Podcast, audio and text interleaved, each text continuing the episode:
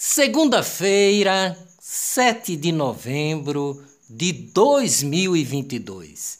Tribunal Superior Eleitoral, TSE, suspendeu o vídeo do canal La Direita Diário no YouTube que divulgou supostas fraudes nas eleições brasileiras. Estatístico argentino Fernando Serimedo apresentou ontem uma nova auditoria completa do segundo turno das eleições e falou novamente de abre aspas anomalias fecha aspas. Em curta nota oficial, o TSE rebateu as afirmações do estatístico argentino.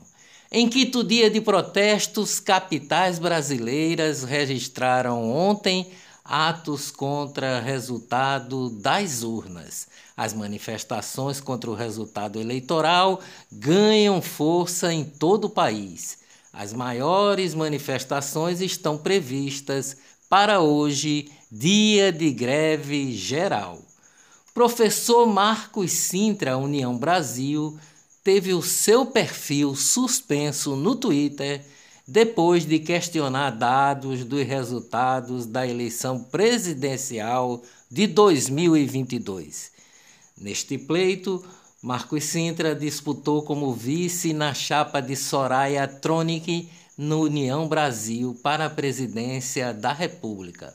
Formado na Universidade de Harvard, Marcos Sintra é professor da Fundação Getúlio Vargas.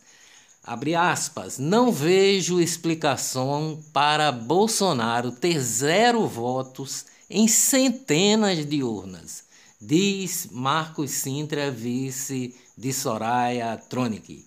O ministro Alexandre de Moraes determinou que a Polícia Federal ouça Marcos Sintra em 48 horas sobre o questionamento às urnas. Deputado federal Nicolas Ferreira recupera as contas no Instagram que atribuiu suspensão a erro. O deputado federal eleito com mais votos no Brasil em 2022, Nicolas foi censurado por determinação do TSE, Tribunal Superior Eleitoral ainda persiste a suspensão aplicada a Nicolas Ferreira no Twitter. Ex-candidato ao governo de Goiás, deputado federal Major Vitor Hugo, do PL, teve sua conta no Twitter suspensa ontem. Deputado federal eleito por Goiás, Gustavo Gaia, levantou suspeita sobre o resultado das urnas no segundo turno das eleições e teve suas contas nas redes sociais bloqueadas. O TSE também derrubou as contas do deputado federal Coronel Tadeu do PL de São Paulo. Jornalista e economista Paulo Figueiredo, neto do ex-presidente general João Figueiredo, teve ontem conta bloqueada por três dias no Telegram. Paulo Figueiredo também atua na Jovem Pan. Contas do Instagram do canal Hipócritas, com mais de um milhão de seguidores, é suspensa por decisão judicial do TSE. Olá, eu sou o jornalista Ivan Maurício e estas são as notícias mais importantes do dia, tudo o que você precisa saber para ficar bem informado em apenas 10 minutos. Auxílio emergencial ajudou a tirar 7 milhões e 400 mil brasileiros da pobreza em 2020, diz o Banco Mundial a extrema pobreza no Brasil caiu para o menor patamar da série histórica iniciada em 1980. O relatório do Banco do Brasil mostrou que a taxa do país foi a que mais recuou na América Latina no ano de 2020. A Agência Pernambucana de Águas e Clima, APAC, emitiu no final da tarde de ontem um alerta de possibilidade de chuvas moderadas a fortes nas regiões da Zona da Mata Sul, Agreste e Sertão Pernambucano. O aviso é válido até esta segunda-feira. Cidades pernambucanas tiveram alagamentos no sábado. Caixa Econômica Federal suspende oferta de consignado do Auxílio Brasil até o dia 14. A Caixa alegou que fará pausa para processar a folha de pagamento do governo federal. Morre Guilherme de Pádua, assassino da filha de Glória Pérez, diz pastor. Morreu ontem o ex-ator e pastor batista Guilherme de Pádua, aos 53 anos, vítima de um infarto na cidade de Belo Horizonte, em Minas Gerais. A informação foi confirmada em live feita pelo pastor Márcio Valadão, da Igreja Batista da Lagoinha. Brasil! Tragédia de Mariana completa sete anos sem a empresa Samarco pagar multas. As multas ambientais impostas à empresa somam 350 milhões e 700 mil reais.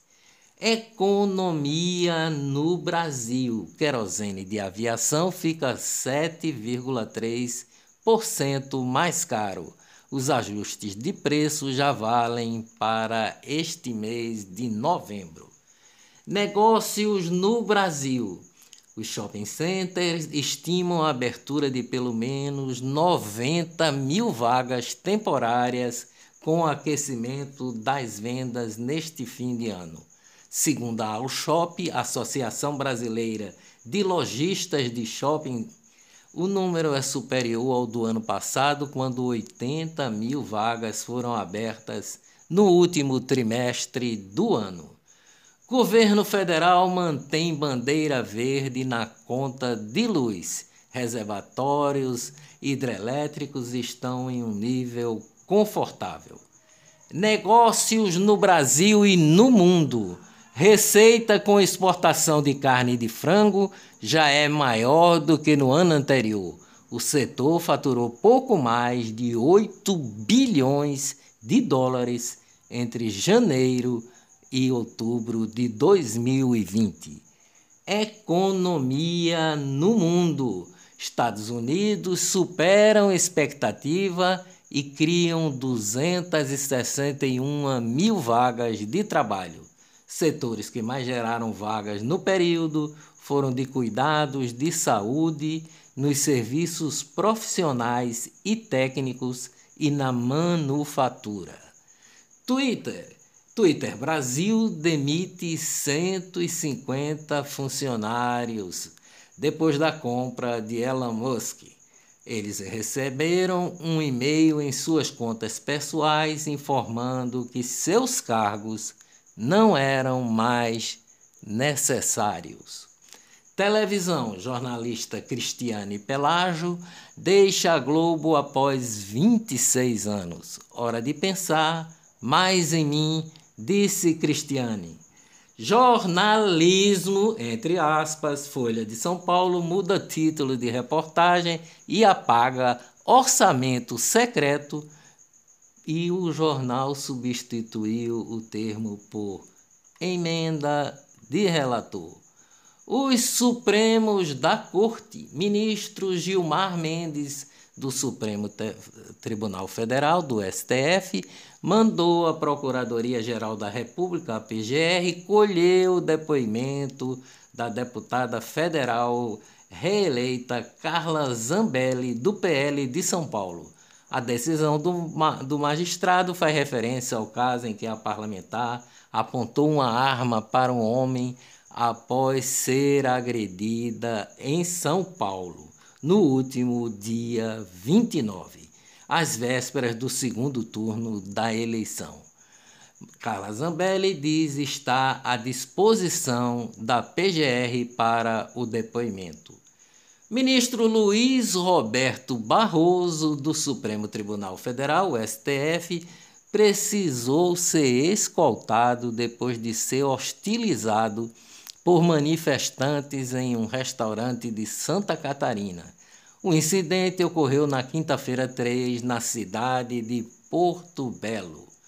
Política: governadora eleita Raquel Lira conta em entrevista à Veja que já teve conversa preliminar com o vice-presidente Geraldo Alckmin eleito juntamente com Lula. Após descansar na Bahia, Lula desembarcou em São Paulo neste sábado. O petista deve retomar oficialmente nesta segunda-feira o processo de transição entre o governo do presidente Jair Bolsonaro e o seu. Promessas de Lula devem exigir 119 bilhões extras no orçamento de 2023. O cálculo é de economistas do Senado. Alexandre de Moraes, presidente do TSE, manda a Polícia Rodoviária Federal informar em 24 horas o nome dos policiais em serviço durante as eleições. Covid no mundo. Incidente em laboratório de Wuhan é causa provável da pandemia de Covid-19, aponta investigação. A investigação conduzida pelo senador americano Richard Burr teve como base documentos públicos do governo chinês estudos científicos e entrevistas com especialistas no assunto. Dias melhores virão, com certeza. Abaixo a censura. Até amanhã, se Deus quiser.